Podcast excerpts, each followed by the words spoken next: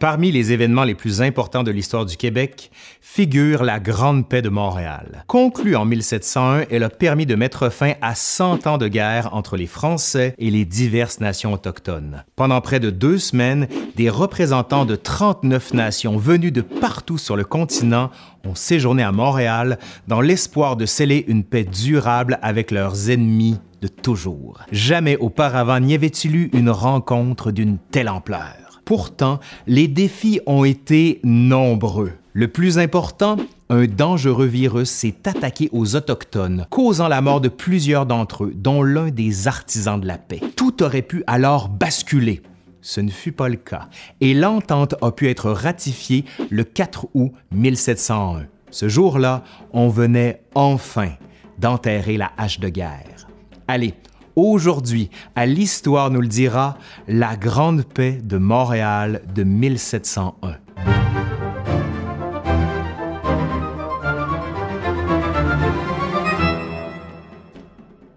Avant même l'arrivée des Européens en Amérique, des guerres font rage entre les Autochtones. Huron-Wendat, Algonquins, Montagnais Inuits, Outaouais ont tissé avec le temps un réseau d'alliances et fronts communs contre la Ligue des cinq nations iroquoises. À leur arrivée, les Français, les Hollandais et les Anglais doivent choisir leur camp.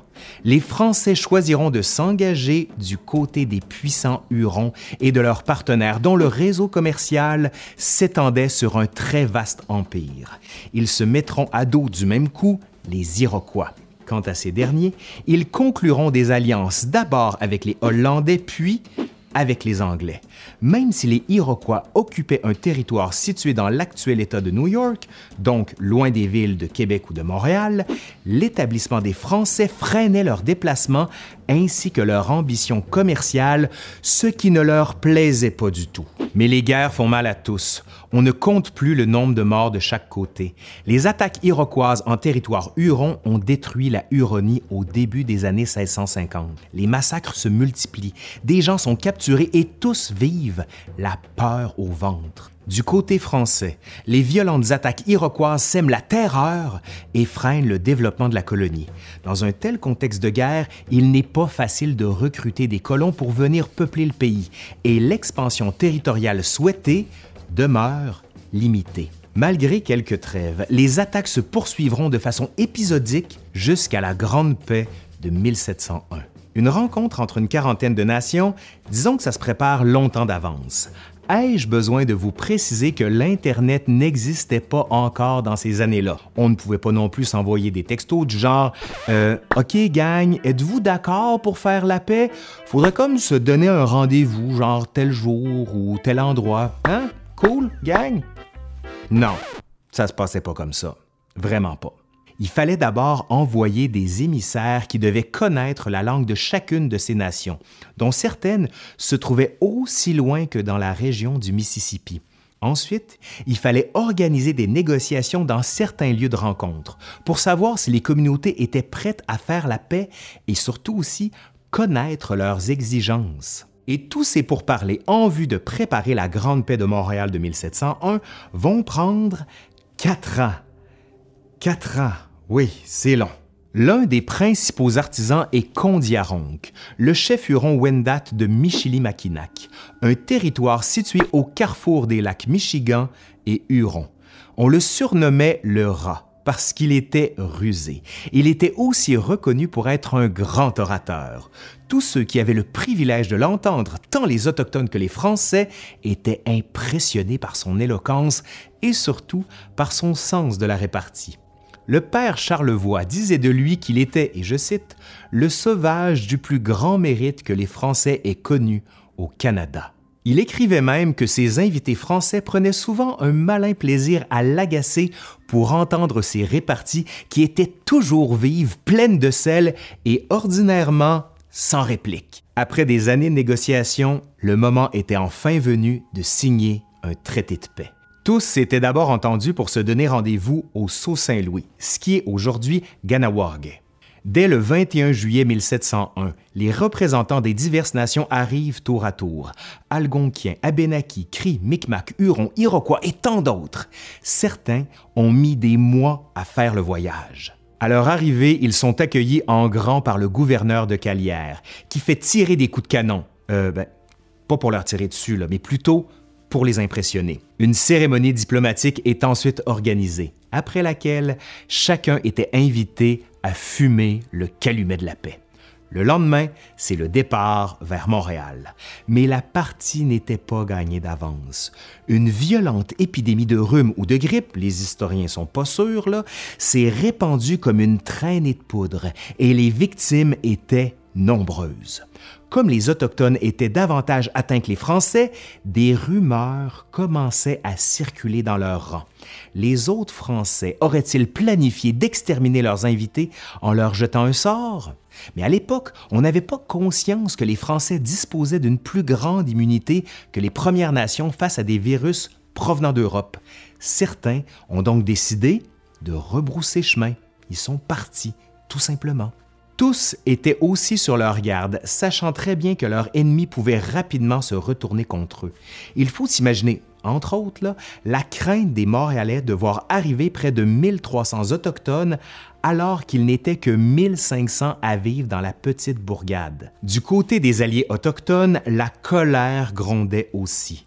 On ne digérait pas que les Iroquois n'aient amené avec eux que des captifs français, alors que toutes les nations s'étaient engagées à libérer tous leurs prisonniers.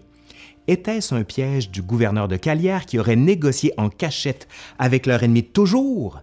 Certains le croyaient. Dans un tel contexte où tous marchaient sur des œufs, il fallait être très prudent et user de beaucoup de diplomatie. Mais le premier défi était d'abord de loger tous ces invités.